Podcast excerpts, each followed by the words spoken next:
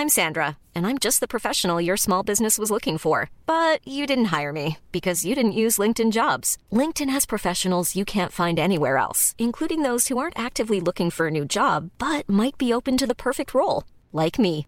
In a given month, over 70% of LinkedIn users don't visit other leading job sites. So if you're not looking on LinkedIn, you'll miss out on great candidates like Sandra. Start hiring professionals like a professional. Post your free job on linkedin.com/people today.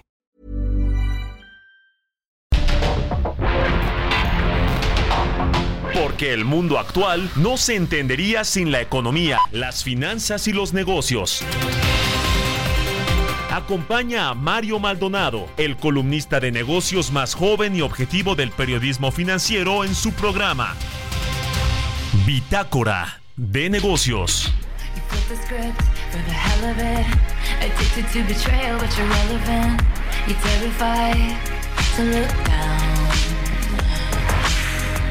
Cause if you dare, you see the glare of everyone you burn just to get there. It's coming back around.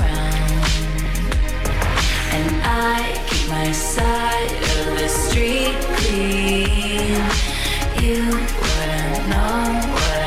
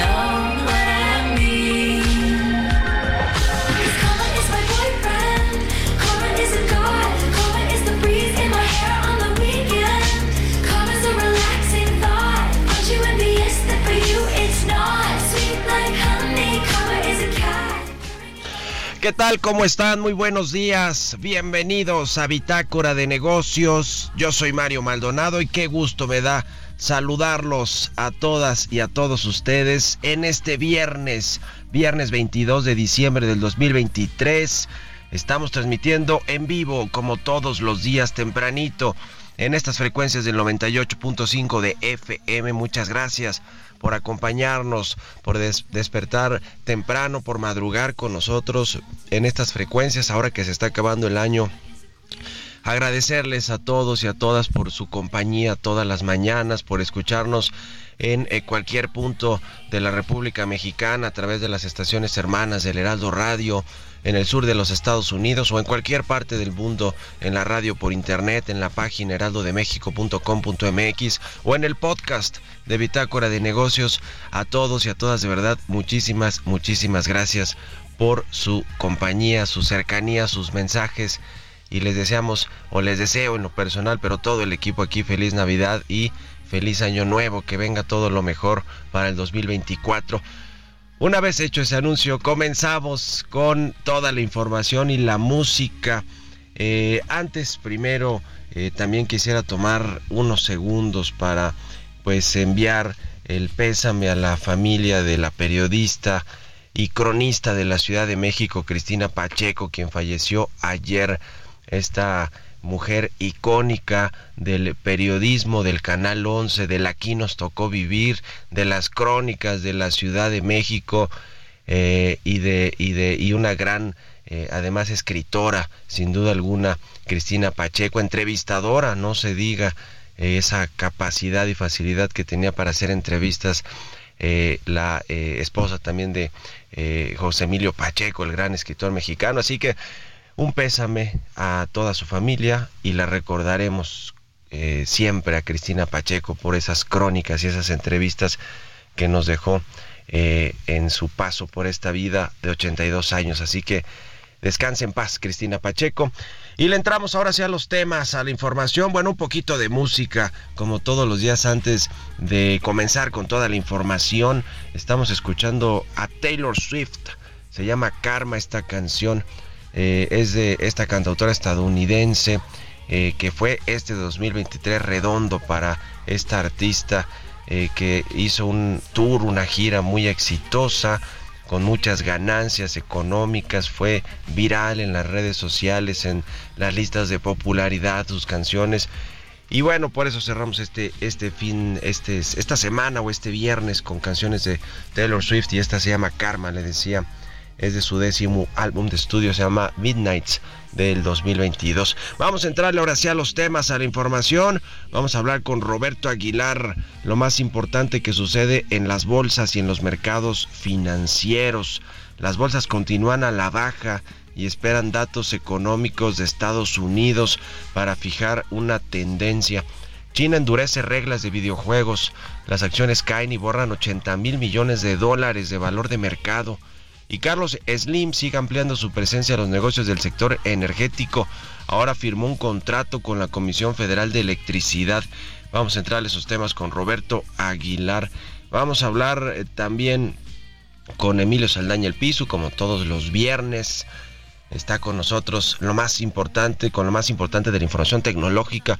Vamos a hablar precisamente de las eh, principales tendencias de este 2023 en términos de tecnología nos va a hacer un recuento, el buen piso de todo lo que sucedió el 2023 en novedades y en tendencias tecnológicas.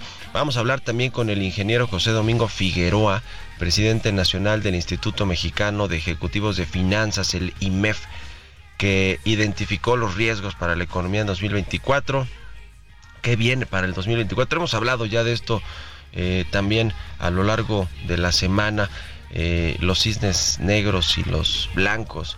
Hemos eh, platicado con Ernesto Farrell de eso, pero vamos a hablar con el presidente del IMEF de los conflictos geopolíticos, las presiones para las finanzas públicas de México, la gobernabilidad, porque es un año electoral.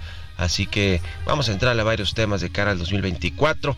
Vamos a hablar eh, con Jesús Espinosa de los números y el con los números y el deporte Vamos a hablar de esta intención que tiene el grupo Televisa de listar al Club América en la bolsa al inicios de 2024. Qué mejor que lo enlisten ya una vez que fue campeón eh, en su catorceavo campeonato las Águilas del la América. Pero está interesante todo esta spin-off que quiere hacer de este negocio también del Estadio Azteca, que va a ser eh, tres veces mundialista, le van a invertir mucho dinero para que pueda ser eh, uno de los estadios más importantes del próximo Mundial de Fútbol que va a ser en, Norteamérica en México, Estados Unidos y Canadá. Así que vamos a hablar de esta idea de cuánto puede recaudar el grupo Televisa con este spin-off de uno de una de sus, eh, sus, unidades de negocios que es la deportiva, el Club América y el Estadio Azteca. Así que le vamos a entrar a estos y otros temas hoy aquí en Bitácora de Negocios.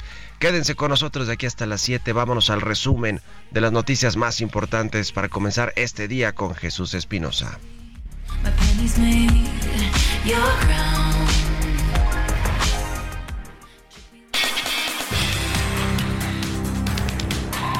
Carso Energy, una empresa del conglomerado del grupo Carso de Carlos Slim, firmó un convenio con la Comisión Federal de Electricidad para construir un gasoducto que llegará a Mexicali, Baja California, de acuerdo con un comunicado enviado a la Bolsa Mexicana de Valores. El ducto tendrá una longitud aproximada de 416 kilómetros. Altos Hornos de México acordó en asamblea la contratación de crédito por 600 millones de dólares que ayude a que la empresa logre una reestructura financiera y salga de concurso mercantil. En la asamblea realizada este jueves también se combinó un contrato de maquila con la empresa Cargill por 95 millones de dólares. Así lo dijo La Cerera en un comunicado enviado también a la Bolsa Mexicana de Valores. Luego de dos meses del impacto del huracán Otis en las costas de Acapulco, distintas empresas han anunciado erogaciones de al menos 3.100 millones de pesos en la recuperación de negocios, hoteles, bancos y otros establecimientos. Dicho monto equivale a 71.8% del presupuesto aprobado para el municipio de Acapulco para 2023, que alcanzó los 4.315.6 millones de pesos. La inflación anual de México continuó acelerando durante la primera quincena de diciembre por el repunte en los precios de frutas y hortalizas. De acuerdo con datos del INEGI, el índice nacional de precios al consumidor creció 4.46% a tasa anual en la primera mitad del último mes del 2023. El presidente de Argentina, Javier Milei, ha iniciado con su plan de privatizar a las empresas estatales del país a través de un amplio decreto que busca abrir la puerta para que las compañías privadas tomen el control de algunas industrias. La nueva administración llegó con una serie de reformas que tiene como objetivo reducir las dimensiones del gobierno para buscar controlar la crisis en la cual está sumida la economía de ese país.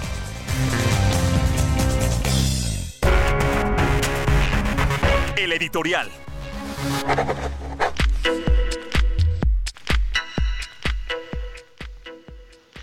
Y bueno, ayer que publicamos, eh, que dimos a conocer el dato de la inflación anual para la primera quincena de diciembre de 4.46% eh, y que comentamos con Roberto Aguilar que lleva ya tres quincenas consecutivas con repuntes la inflación, las dos de noviembre eh, y esta ahora de diciembre, pues nos habla, además si nos vamos al detalle, eh, de que los servicios eh, sí han incrementado eh, pues a una tasa anual de 5.4%, se han acelerado un poquito más respecto a la de 5.2 que traíamos en esta misma quincena de la primera de diciembre con respecto al año pasado. Y los alimentos también han tenido alzas, la canasta alimentaria, las frutas, verduras, tiene que ver mucho, sí, con el periodo estacional de diciembre, de las cenas, de los alimentos, la eh, mayor demanda de productos, en particular de algunos, de algunas frutas o verduras o pescados.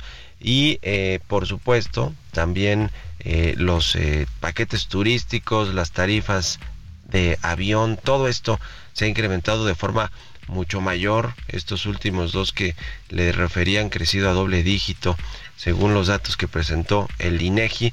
Y pues de qué nos habla esto? Primero, de que las tasas de interés es muy probable que en toda la primera mitad del próximo año se mantengan altas, que no bajen, porque será hasta pues enero, febrero, prácticamente en febrero, cuando quizá veremos de nueva cuenta la inflación descender y llegar eh, pues a, niveles que, que los eh, tuvimos por ahí de, eh, de octubre de 4%, más pegadito al 4.1 que este rebote que ya tenemos de 4.46 en la primera quincena de diciembre, así que eh, tardará más en términos de política monetaria en bajar las tasas de interés, sin duda alguna que los propios integrantes del Banco de México han sido muy cautelosos en sus comentarios, en sus decisiones de política monetaria y en los comentarios que hacen sobre la trayectoria de la inflación y de las tasas.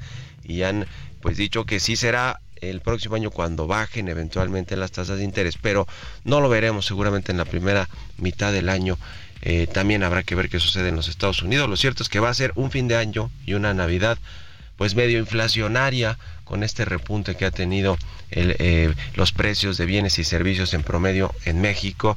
Así que pues a cuidar en lo posible la cartera, los gastos, buscar mejores precios porque sabemos cómo es esta temporada de fin de año, la demanda aumenta y hay pues quienes también especulan ¿eh? en términos de comercios, de servicios, de bienes eh, con estos eh, con estas fechas para pues ganar más dinero. Así que lo mejor, la mejor recomendación es hacer una buena selección de los productos y no pues echar mano eh, indiscriminadamente de los créditos porque hoy pues justamente están altos los créditos sobre todo a tasa variable. Cuidado con esos eh, gastos de fin de año y a disfrutar eso sí pero con mesura en términos de el crédito y de los productos y que seleccionamos para este este fin de año para las cenas los regalos etcétera las vacaciones no se diga. Así que eh, algo nos dice en términos de lo que sucede con la inflación alguna este último dato o de la trayectoria que va a tener inflación a inicio desde el 24 con la cuesta de enero, el dato que tuvimos en esta primera quincena de diciembre. ¿Ustedes qué opinan? Escríbanme arroba Mario Mal en la cuenta arroba Heraldo de México. Tecnología.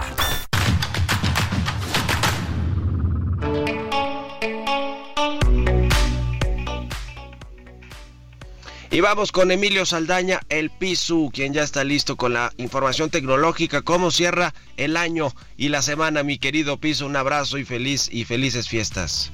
Gracias Mario, muy feliz viernes y feliz viernes a nuestra audiencia. Hoy exploraremos las tendencias y transformaciones más destacadas en el mundo de la tecnología durante el 2023, desde el imparable crecimiento de TikTok hasta las innovadoras actualizaciones de Instagram. El año ha estado repleto de sorpresas y avances tecnológicos.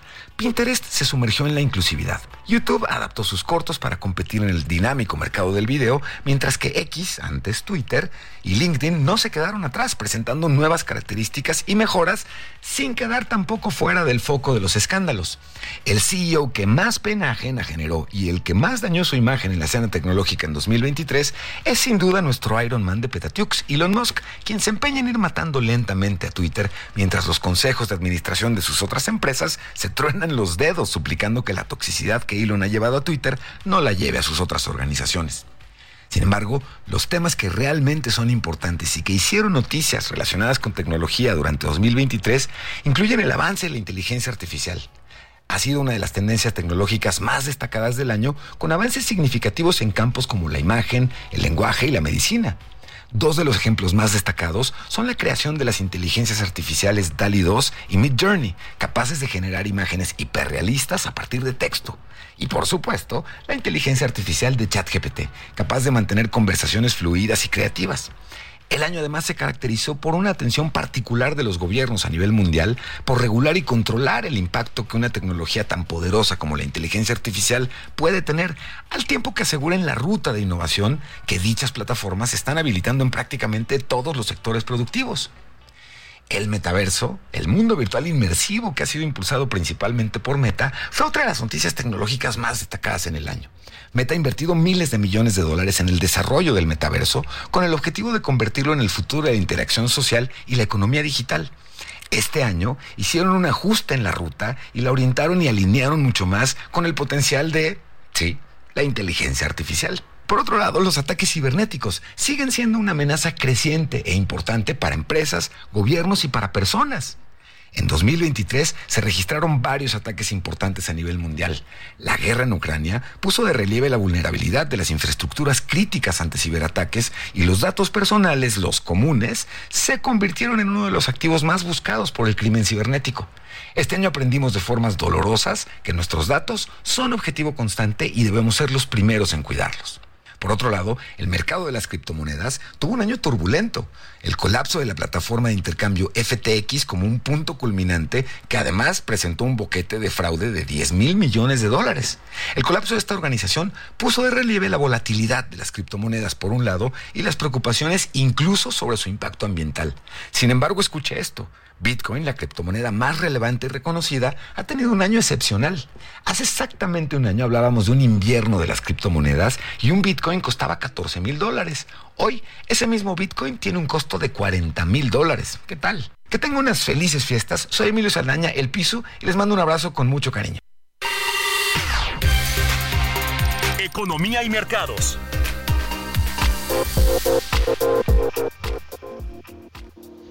Muchas gracias al querido Pisu, felices fiestas. Y vámonos ahora con Roberto Aguilar, quien ya está aquí en la cabina del Heraldo. Mi querido Robert, buenos días. ¿Qué tal, Mario? Me da mucho gusto saludarte a ti y a todos nuestros amigos. Dos temas relevantes con los que iniciamos el día. Lo primero es que se dio a conocer el dato de la actividad económica en México, el IGAE, que en octubre subió 4.2% con, si lo comparamos con el mismo mes del año anterior. Pero si comparamos eh, octubre eh, respecto a septiembre, hay una caída de 0. 1%. Así el tema y hablando justamente de pues el inicio de un periodo de desaceleración relativa de la economía mexicana. Otra de las noticias importantes, Mario, es que el tipo de cambio está de nueva cuenta debajo de los 17 pesos. Está cotizando en estos momentos en 16.97. Más temprano marcó un 16.95. Con esto tenemos una apreciación ya en el año acumulada de 12.8%. Y nada nos había que recordar que el mínimo del año lo alcanzó el 28 de julio y fue de 16.62. Así es que de nueva cuenta, Mario, hablando del tipo de cambio del peso fortachón justo debajo de los 17 pesos. También te comento que por el otro lado el Producto Interno Bruto británico se contrajo en el periodo de julio a septiembre y se mantuvo estable en los tres meses anteriores, según cifras oficiales actualizadas que sugieren que la economía ya está ahora sí en recesión, la economía británica. El PIB se contrajo un 0.1% en el tercer trimestre. Se había anticipado que iba a ser un, por lo menos iba a estar en número eh, positivo, pero no fue así y ya oficialmente ya de manera técnica la economía está en recesión. También te comento que los reguladores chinos, Mario, anunciaron hoy un amplio abanico de normas destinadas a frenar el gasto y las recompensas que fomentan los videojuegos, asestando un duro golpe al mayor mercado mundial del sector que volvió a crecer este año. Las nuevas normas, que en la práctica establecerán límites de gasto para los juegos en línea, desataron el pánico entre los inversionistas, haciendo desaparecer 80 mil millones de dólares de valor de mercado de las dos mayores empresas de videojuegos en China, los inversionistas trataban de calibrar el posible impacto en las utilidades y más restricciones en perspectiva. Por ejemplo, Mario, lo que limitó el gobierno de China es que los videojuegos ya no te ofrezcan recompensas o todos estos incentivos para que te mantengas jugando o te mantengas más tiempo en los videojuegos. Así es que bueno,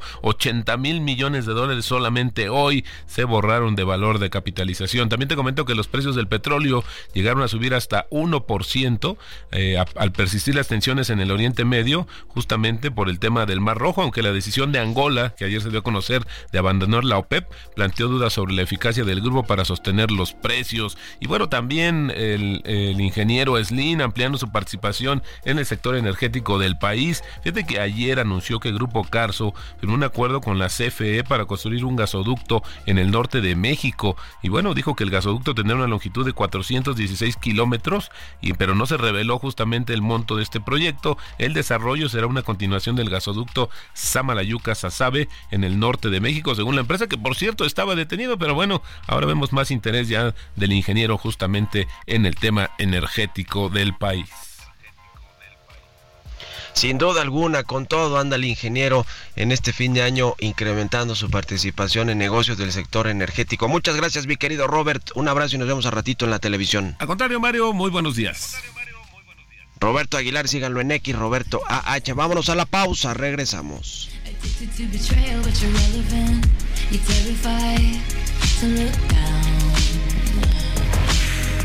Cause if you dare, you see the glare of everyone you burn just to get there. It's coming back around. And I keep my side of the street clean. You wouldn't know what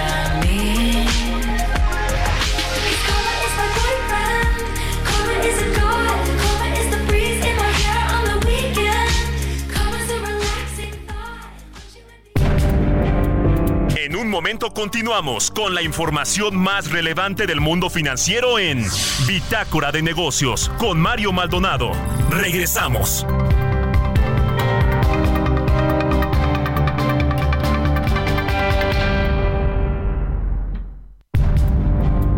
Estamos de vuelta en Bitácora de Negocios con Mario Maldonado.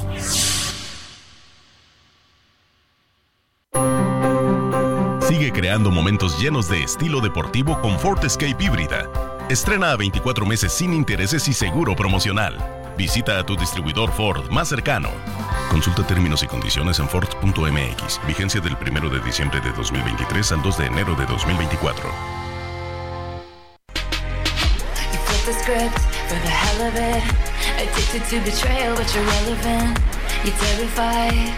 You Cause if you dare, you see the glare of everyone you burn just to get there. It's coming back around.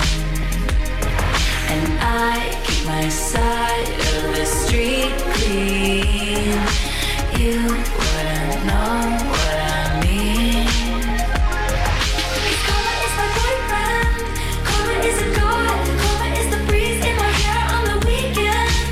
Ya estamos de regreso aquí en Bitácora de Negocios, 6 de la mañana con 31 minutos, tiempo del centro de México. Y regresamos escuchando un poquito. Hiring for your small business? If you're not looking for professionals on LinkedIn, you're looking in the wrong place. That's like looking for your car keys in a fish tank. LinkedIn helps you hire professionals you can't find anywhere else, even those who aren't actively searching for a new job but might be open to the perfect role. In a given month, over 70% of LinkedIn users don't even visit other leading job sites. So start looking in the right place. With LinkedIn, you can hire professionals like a professional. Post your free job on linkedin.com slash people today. De música, antes de irnos con la información, en esta segunda mitad del programa estamos escuchando a Taylor Swift. Se llama Karma esta canción. Es de su décimo álbum de estudio de esta cantautora norteamericana eh, que fue pues eh, muy sonada este 2023 por su tour que hizo por el mundo, incluido México, recaudó mucho dinero, además lanzó recientemente también una película eh, o un documental más bien de su tour, The Eras Tour de Taylor Swift que acumuló por ahí de 600 millones de dólares de ventas solamente por las entradas, así que bueno, pues todo un fenómeno musical, sin duda alguna. Taylor Swift, esta cantante, eh, ya, ya, no tan, tan joven, no es de estas eh, cantantes nuevas, que cumplió que 34 años, ¿verdad? Chucho, tú que sabes todo, los datos de los artistas, de, de las cantantes. Creo que sí, por ahí de 34 años, me refiero que no es una teenager, ¿no? Pero, pero bueno, vaya que tiene gran eh, impacto en la escena musical. Taylor Swift. Taylor Swift, porque ya me pusieron ahí en Twitter que dije Sweet, no, Taylor Swift. Entonces, vámonos, en X además ya no existe Twitter. Vámonos al segundo resumen de noticias con Jesús Espinosa.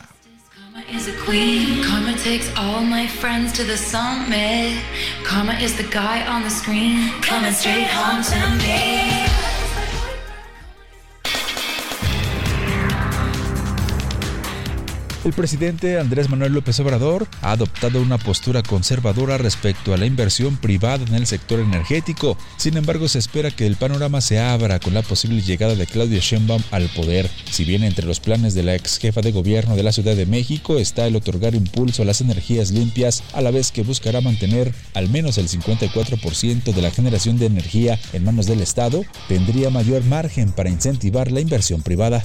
El Fondo Monetario Internacional dio a conocer los países que tienen las mejores economías del mundo. México se encuentra en el lugar número 12. El organismo que realizó la encuesta estima que el Producto Interno Bruto de México cierra el año con un equivalente de 1.81 billones de dólares, cifra que supera lo registrado en el 2022. Las actividades terciarias de México, que miden el comportamiento del consumo privado, mostraron señales de debilidad en octubre, particularmente las referentes a los servicios. Los ingresos del sector servicios cayeron 1.38% a tasa mensual en el inicio del último trimestre del año, de acuerdo con datos desestacionalizados del INEGI.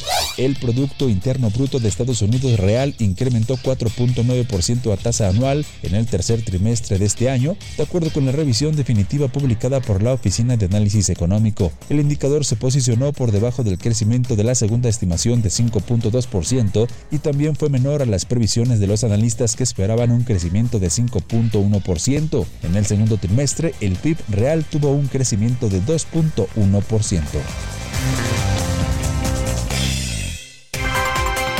Entrevista.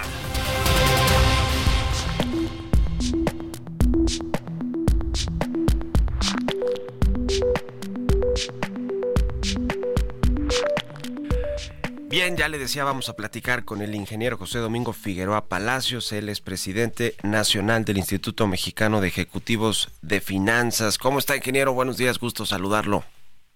Mario, buenos días, un gusto estar con ustedes. Igualmente, pues platicar sobre eh, lo que es eh, fue el cierre, un, una, un análisis, balance de ustedes que hacen del 2023 para enfocarnos en lo que viene en el 2024, varios riesgos que están latentes en términos geopolíticos, de presión de finanzas públicas por lo que está en el paquete económico del próximo año, la gobernanza o gobernabilidad porque vienen elecciones, las más grandes de la historia de México. Pero primero un balance que hagan ustedes sobre el 2023, que por cierto, pues la economía va a crecer por ahí del 3.5%. Ahora nos dirá ustedes en, en, qué rango tienen ese pronóstico del crecimiento del PIB, pero pues eh, mejoró sin duda alguna esa perspectiva de cómo iniciamos el año, de cómo llegamos incluso a la primera mitad. eh, y, los pronósticos fueron mejorando hasta este 3.5 más o menos, que es el promedio que tienen eh, los analistas. Cuéntenos, por favor, eh, ingeniero, ¿cómo, cómo ven el 2023 un balance. Claro que sí, Mario. Mira, eh, haciendo un antecedente, empezamos un año 2023 con una perspectiva muy baja. Nosotros en el instituto pensábamos que íbamos a andar alrededor de 1.2, principalmente porque se esperaba una recesión en Estados Unidos. Afortunadamente esta no se vio. Eh, y por otro lado, tuvimos un dinamismo muy grande en cuanto al consumo interno. Y esto se debió gracias a remesas, al gasto gubernamental principalmente el gasto social, a la masa salarial y al crédito del consumo, por un lado. Y por otro lado, también tuvimos exportaciones en manufacturas importantes, alrededor de 500 mil millones de dólares, además de la inversión no residencial, la de las obras principales del gobierno y del nearshoring. En ese sentido, nosotros estamos estimando cerrar el año como en 3.4% como Producto Interno Bruto. Y para el 2024 lo que estamos viendo es un crecimiento, una desaceleración y estamos estimando un PIB del 2.3. Del 2.3, sin embargo, pues es un buen crecimiento, es el promedio que ha tenido México en las últimas décadas, más o menos, digo, sin contar este, este sexenio que cayó la pandemia, hizo que la economía tuviera esta eh, debacle tremenda, pero, pero más o menos ese es el ritmo en promedio que hemos tenido en las últimas décadas, quizá de crecimiento económico, arribita del 2, 2.2, 2.3, que sin embargo para hacer un año electoral de inestabilidad, de incertidumbre que pueda generarse por lo que suceda a mediados del próximo año, no se ve mal tampoco, ¿verdad? Ese dato de 2.4 me decía para el próximo año? 2.3. 2.3. 2.3. Y, coincidimos contigo. desde un punto de vista inercial, creemos que el potencial de crecimiento del país es el 2%.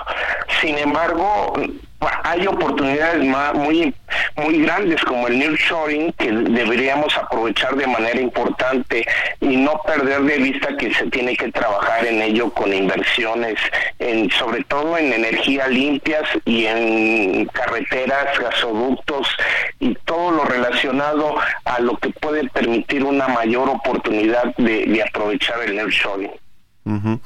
Ese es el gran reto de México, aprovechar esta relocalización de las inversiones que están saliendo de otros países y que México por eh, su tratado comercial y su cercanía con Estados Unidos es muy atractivo para, para eh, esta, esta inversión, para que llegue a México esta inversión, sobre todo manufacturera, industrial, como aquella que se anunció este, este mismo año de Tesla en Nuevo León y que al parecer sí va a ser realidad, pero va a tardar un poco más de tiempo. Pero están eh, también los temas internacionales, los conflictos geopolíticos, todavía no pues termina, por ejemplo, la guerra entre Rusia y Ucrania, los conflictos que hubo ahora también en el Medio Oriente con Israel y estos grupos extremistas como Hamas y, y eso de pronto complica los mercados petroleros. en fin, hay elecciones en Estados Unidos, por cierto, la probabilidad de que llegue Donald Trump de nueva cuenta a la Casa Blanca, si es que lo dejan participar y, es el candidato de los republicanos. Es decir, hay eventos internacionales que también podrían eh, poner a la economía mexicana en mayor tensión de la que ya tenemos aquí a nivel doméstico. Es correcto, como dije, estamos pensando en un 2.3 de Producto Interno Bruto pero hay riesgos. Y como bien dices, uno es el entorno geopolítico que cada vez se pone más complicado. Recordemos que este fin de semana amanecimos con la noticia de los ataques de drones a las embarcaciones en el canal de Suez y que hoy están decidiendo dar la vuelta por Cabo Buena Esperanza, ¿no? Y eso podría tener implicaciones de un aumento de los fletes marítimos por un lado, como bien dicen las elecciones en Estados Unidos y, México, pero también las finanzas eh, eh, eh, gubernamentales las estamos viendo presionadas por los problemas de Pemex por los subsidios de gasolina, programas sociales, las pensiones y obviamente el costo a la deuda debido a las altas tasas de interés. Pero también otra parte que nos preocupa mucho es la gobernanza, Estado de Derecho y la seguridad y son los riesgos que vemos para el 24. que, que no son nada, nada menores. En el, en el tema de la, del endeudamiento público en el que va a incurrir el gobierno, se habla de cerca de 2 billones de pesos que están ya en el paquete económico incluidos en el presupuesto.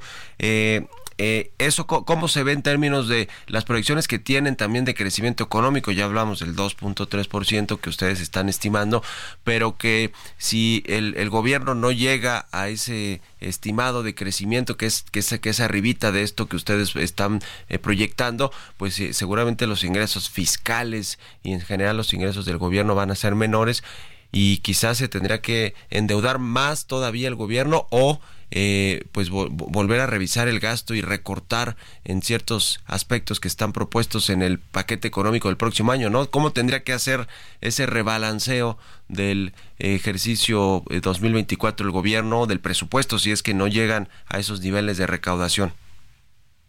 Claro, es uno de los riesgos que también vemos, las presiones de los gastos, del gasto gubernamental en función al déficit que estamos teniendo, el mayor en los últimos años. Eh, recordemos que traíamos un déficit de alrededor entre el 2, 2,5, 3% y para el 2024 va a ser alrededor del 5%. Y en ese sentido, creemos dentro del instituto que es una oportunidad para la siguiente administración de hacer una reforma fiscal en la cual se puedan lograr más ingresos por un lado, pero también una mejor forma de realizar el gasto. No hay que olvidar que los escasos, por definición los escasos, de, los recursos son escasos para todos los gobiernos y creemos que deben enfocarlo a, realizarlo en sus principales objetivos como son educación, seguridad, eh, salud y que la parte de la competitividad del país que tiene que realizarse con inversiones de infraestructura tendría que regresar a un esquema de acción pública privada en la cual se participe en forma conjunta gobierno con iniciativa privada. El sector energético, sin lugar a dudas, es uno que se tendrá que revisar a fondo, a profundidad con las empresas estatales, como el caso de Pemex y esta pesadísima deuda de más de 110 mil millones de dólares que tiene, deuda financiera y, y también pues lo que sucederá con la CFE y con la reapertura de los sectores de, hidrocarburos y eléctricos. Algo tendrá que pasar en esos, en esos términos. Por último, le pregunto, ingeniero, sobre el, tema eh, político. Eh, le, eh, digamos, le da, daría igual al, IMEF, a, los ejecutivos de finanzas, el, la candidata que logre la presidencia de la República, si es Claudia Sheinbaum, si es Xochitl Galvez, siempre y cuando se mantenga la gobernabilidad y, la, y la seriedad en el trato de las finanzas públicas, de los equilibrios macroeconómicos, etcétera, o eh, cómo ven a las candidatas. Yo creo que lo importante, gane quien gane, es tener perfectamente claro que estamos en un momento de presiones en el gasto gubernamental y que se tiene que ser responsable en ese sentido para los siguientes años, por un lado. Y por otro lado, tener en mente la gran oportunidad que tenemos como país de la relocalización de las empresas y que tendríamos que estar invirtiendo en los requerimientos de infraestructura, como ya dijimos, energía eléctrica, eh, transmisión, energía eléctrica y limpia, eh, transmisión eh, en carreteras que se ha invertido muy poco en los últimos años, en puertos, y entonces poder aprovechar esta oportunidad que tiene México para crecer más allá del 2%, que como ya dijimos es un crecimiento inercial y con la relocalización de las empresas podríamos llegar a niveles de 4 o 5%. Y eso es lo verdaderamente importante que deberían tener quien gane la presidencia. Bueno, pues ya lo estaremos viendo y platicando, si nos permite, ingeniero José Domingo Figueroa, presidente nacional del IMEF. Muchas gracias, muy buenos días y felices fiestas. Mario, un gusto estar con ustedes. Igualmente, felices fiestas a ti y a todo tu auditorio. Muchas gracias, hasta luego. 6 con 45 minutos, vamos con las historias empresariales. Línea Italia, Eccellenza Inmóvil. Presenta. Línea Italia, líderes en fabricación de mobiliario corporativo, innovando en el diseño de ambientes de trabajo funcionales y ergonómicos. 32 años de experiencia nacional e internacional brindando asesoría en tus proyectos de principio a fin. Imagina tu espacio y nosotros lo hacemos realidad, porque remodelar tus oficinas nunca fue tan fácil. Conoce nuestro amplio catálogo de colecciones en lineaitalia.com.mx. Excelencia Inmóvil. Historias empresariales.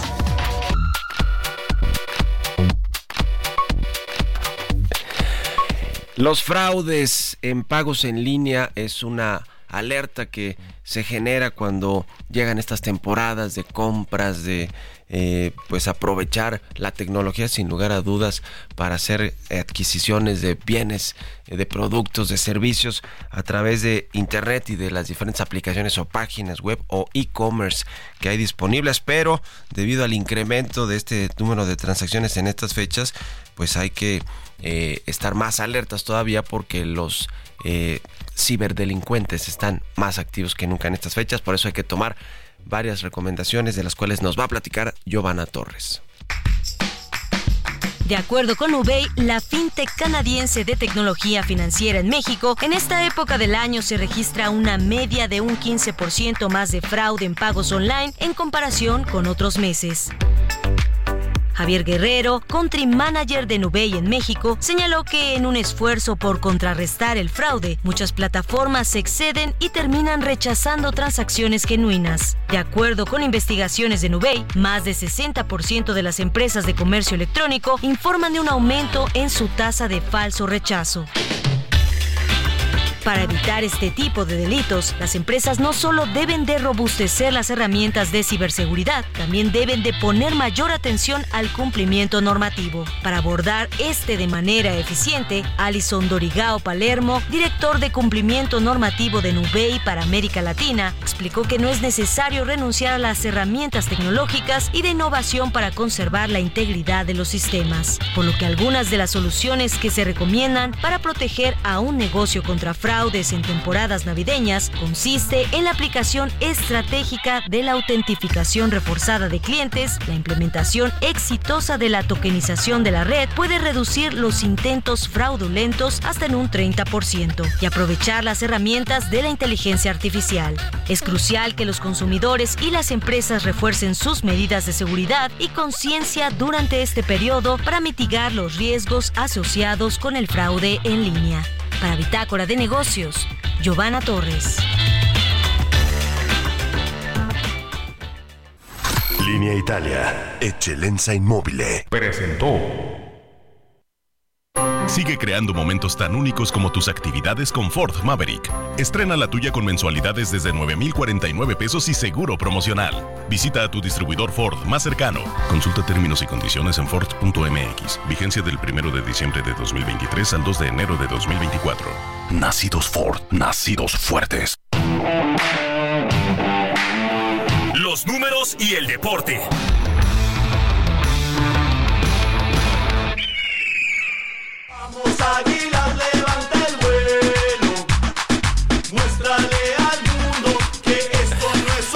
Jesús Espinosa ya está aquí en la cabina del Heraldo Radio. Chucho, entraste además con esta eh, porra del América o canción del América que Quique, hizo, hizo bien en poner para que comiences tu sección. A ver, arráncate. Bueno, pues ya platicamos eh, sobre el campeonato del América, ¿no? el, el título número 14. Con esto confirma que es el club de México más ganador.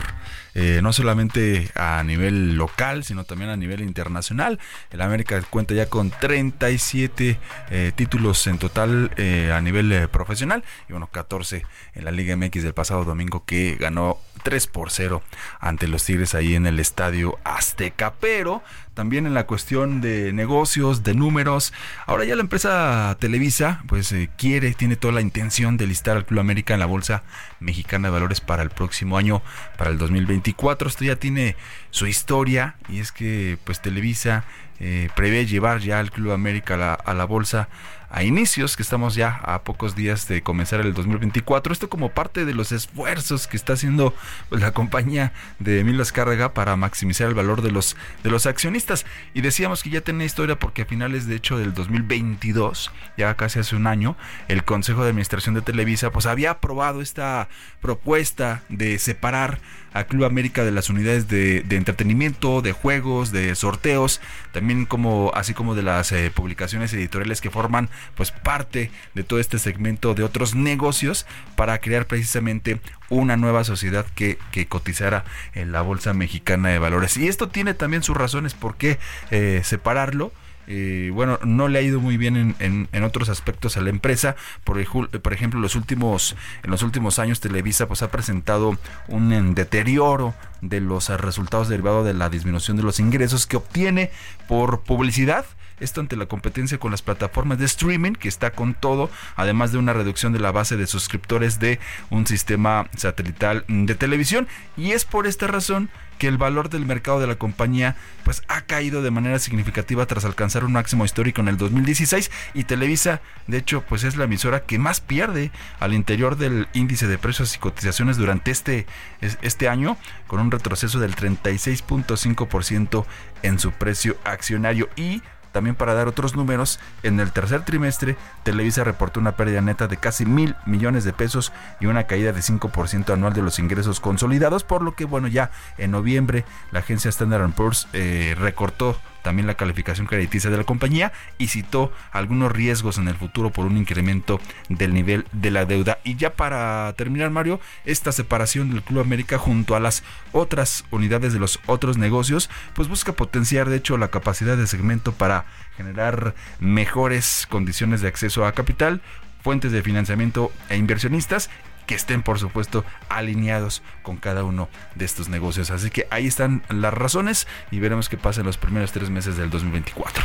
Pues sí, la verdad es que el grupo Televisa con todo y que la televisión, los contenidos, eh, pues han también migrado hacia estas plataformas de streaming, eh, de video en streaming, pues yo creo que con todo y eso se ha sabido eh, posicionar, entrar a estos nuevos mercados o no tan nuevos y aún así, según lo que nos dicen las encuestas del IFT que hemos platicado aquí con Gerardo Flores, pues se mantiene siendo la televisión abierta el rey de los contenidos, por ejemplo, ahora con esta final de América Tigres, pues hubo un récord de, de eh, pues de audiencia, exacto, de la, de la, televisión abierta, porque la la tiene que compartir con, con TV Azteca, sí. pero sigue siendo, sin lugar a dudas, eh, Televisa muy fuerte en estos sectores. Y e interesante también en todos estos negocios ad, ad, adyacentes que tiene como este que va a colocar en la Bolsa Mexicana de Valores, el Estadio Azteca que lo van a remodelar por completo para el próximo Mundial. Eh, va a meterle ahí también todo su negocio de juegos, sorteos, de editorial, de publicación y de distribución de revistas. Es decir, va a estar interesante ver esta nueva sociedad y a ver cuánto valor le pueden sacar en el grupo Televisa estos negocios. Mira, con el América campeón y con el Estadio Azteca tres veces mundialista, yo sí compraba acciones. Yo también. De hecho, ya estaba pensando, 26.7 millones de televidentes en la final. Sí, sí, sí. ¿No? Y Tremendo. por cierto, anoche jugó el América contra el y Barcelona. ganó 3 a 2. 3 a 2. Iban crudos los americanistas después de, crudos de los festejos, no de, de la borrachera de alcoholes, sino de la borrachera de festejos. Así es. Pero bueno, ya nos despedimos. Gracias, Chucho. Vámonos. Muchas gracias. Feliz Buen fin de semana para todos. Feliz eh, Navidad, feliz Año Nuevo, felices fiestas para todos y todas nuestras eh, radioescuchas que, que siempre estamos muy contentos con que nos acompañen. Se quedarán aquí con Jesús Espinosa y yo regreso el 8 de enero de vuelta aquí a estas a esta cabina y estos micrófonos. Muchas gracias de verdad, felicidades y gracias, gracias, miles de gracias por sus por sus comentarios, por seguirnos, por su acompañamiento en general y gracias también aquí a todos los que hacen posible aquí a Quique, al ingeniero y a todo mundo en el Realdo Radio. Se quedan con Sergio Lupita, nos vamos a la televisión y se escuchan el próximo lunes aquí con Jesús Espinosa.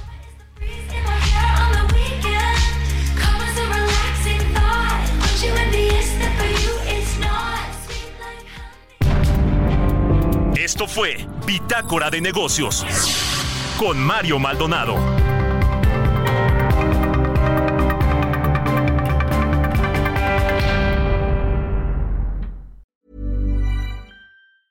Mom deserves the best, and there's no better place to shop for Mother's Day than Whole Foods Market. They're your destination for unbeatable savings, from premium gifts to show-stopping flowers and irresistible desserts. Start by saving 33% with Prime on all body care and candles. Then get a 15-stem bunch of tulips for just $9.99 each with Prime. Round out Mom's menu with festive rosé, irresistible berry chantilly cake, and more special treats. Come celebrate Mother's Day at Whole Foods Market.